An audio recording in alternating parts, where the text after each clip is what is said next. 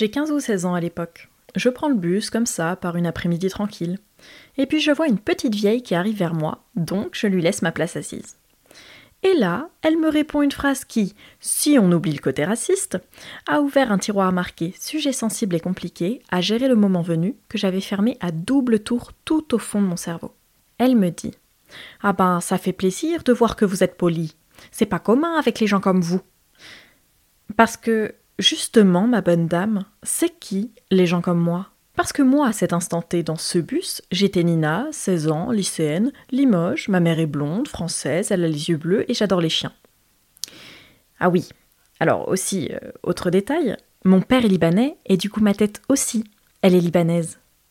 Mais alors, je suis française ou libanaise, moi?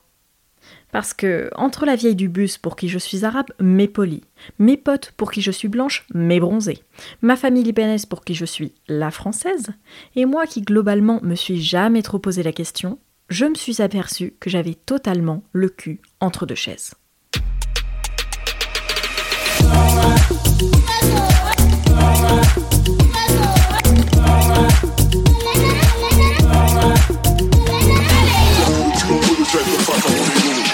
Le cul entre deux chaises est un podcast né d'un besoin, celui de partager les histoires et les parcours identitaires des personnes dont l'héritage culturel et racial est double, triple, voire quadruple ou plus parfois.